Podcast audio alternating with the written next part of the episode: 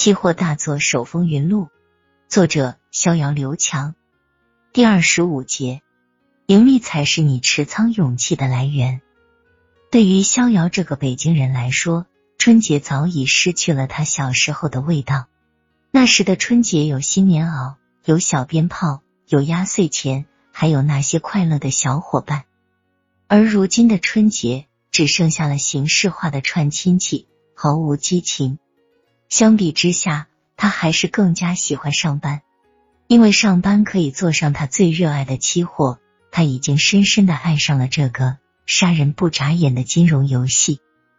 春节后的期货行情依旧惨淡，只有绿豆行情越发火爆。期货市场永远是这样，投资者们总是好了伤疤忘了疼。刚刚还在大骂交易所混蛋的多空双方们，转眼就又回到了厮杀的阵营。但逍遥是个例外，他从此以后再没有沾过绿豆期货，直到绿豆期货彻底退出中国期货市场。原因嘛，他自己也说不清。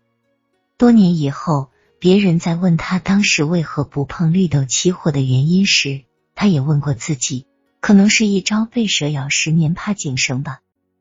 逍遥的确错过了一九九九年绿豆期货的大行情，但他同时也规避了当时绿豆多空通吃巨幅震荡的杀人行情。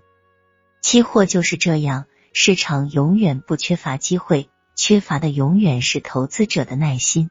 少做，你才会进步。这个道理也是逍遥多年以后才明白的至理名言。错过了绿豆，但逍遥抓住了大豆。这同样是一个令人着迷的期货品种。大豆是一种价格波动剧烈的国际性商品，影响因素众多，如播种、生长和收获季节的气候条件、供求状况、库存、进出口和政府农业政策等。大豆期货有一百多年的历史，芝加哥期货交易所、东京谷物交易所的大豆期货合约交易十分活跃，成为榨油厂。贸易商和饲料企业等规避风险、发现价格的有利场所，尤其是芝加哥的大豆期货价格已经成为全球大豆贸易的一个指标性价格。在我国期货市场上，大连大豆是最活跃、最成熟的期货品种之一。这是因为我国每年的大豆进口量约占需求量的一半以上，受国际市场影响很大。再加上大豆产业链比较长，从大豆种植、生产、加工、运输，再到消费企业，涉及面很广。任何一个环节出现变动，都会导致期价的波动，因此吸引了众多套期保值者和投资者的参与。一九九九年的大豆期货处于大熊市的末端。期货价格已经从一九九六年的三千五百元持续下跌到了一九九九年初的两千元左右，市场空头气氛浓重。由于基本面看空，因此没有什么多头主力敢于抄底，多数投资者都处于逢高做空的状态。逍遥也属于看空派，从春节以后，逍遥就跟着文大户一直在做空大豆，现在。他除了操作自己的账户，逍遥也开始尝试性的操盘小龙女的大账户了。当然，他的仓位很轻，毕竟操作一个二十万的小账户和操作一个二百万的大账户的感觉和压力是完全不同的。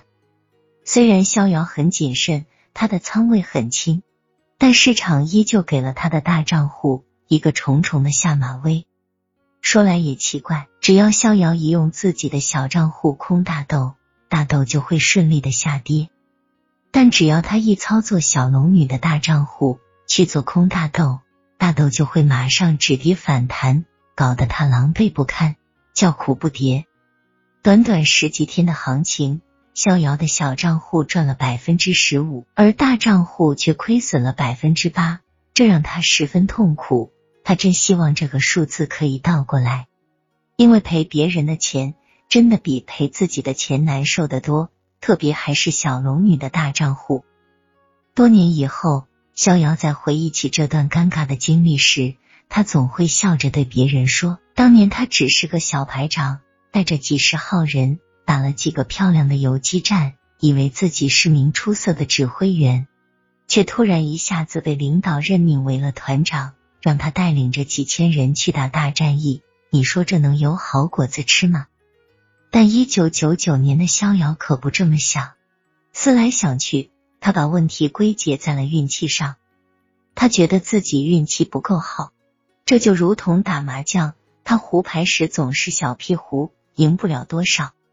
但一点炮就是点大牌，赔个底儿掉，这难道不是运气太差的原因吗？逍遥也把这个想法告诉了文大户，文大户笑而不答。他让逍遥把两个账户的交割单一一打印出来，在电脑上重新复盘，同时翻阅自己当时记录的投资日记，念出他当时做单的理由。念着念着，逍遥逐渐发现了其中的问题。他一开始做空的点位都不错，都是一开仓就出现了浮盈，然后他的胆子大了起来，开始用小龙女的大账户去开空单。但此时的点位已经不是很好的开空点位了，往往都是一开空单就反弹，然后他会赶快止损，但往往他一止损，市场就又开始下跌，周而复始，恶性循环。如果当时他一开始就用大账户开空单，这个反弹是不会威胁到他的账户的，他完全可以吃掉这一波震荡下跌的中线行情。难道问题出在了两个账户上？文老师，是不是我不应该用两个账户去操盘？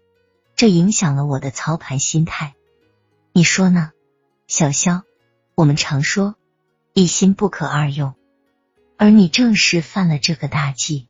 文大户语重心长的说道：“期货的魅力在于浮盈加仓，只有不断的浮盈加仓。”我们才能赚取超额的巨大利润，但浮盈加仓的勇气来源于哪里？你想过吗？勇气，我没想过这个问题，但我每次都是有了浮盈以后才敢去加仓的。对，这就是答案。只有不断的盈利，才是我们加仓的勇气。这就像你去带一支军队打仗，什么才是你们官兵不断勇敢冲锋的动力？唯有胜利，只有你的账户不断盈利了，你才有勇气去加仓，去继续以小博大。话说回来，为什么我说你一心不可二用？就是因为你一开始用小账户去开仓了，盈利了，你的勇气就来了，这时你就该浮盈加仓了。但此时加仓的账户却是你的另外一个大账户，后果显而易见。你这个大账户开仓后没有浮盈。这就不会给你勇气，结果是一个小反弹就把你吓跑了。想想看，如果你当时的账户有浮盈，你还会如此惊慌的快速止损吗？你还会被这种小反弹震跑吗？是不是这个道理？逍遥恍然大悟，原来盈利才是持有仓位和浮盈加仓的勇气来源。他深深的记下了。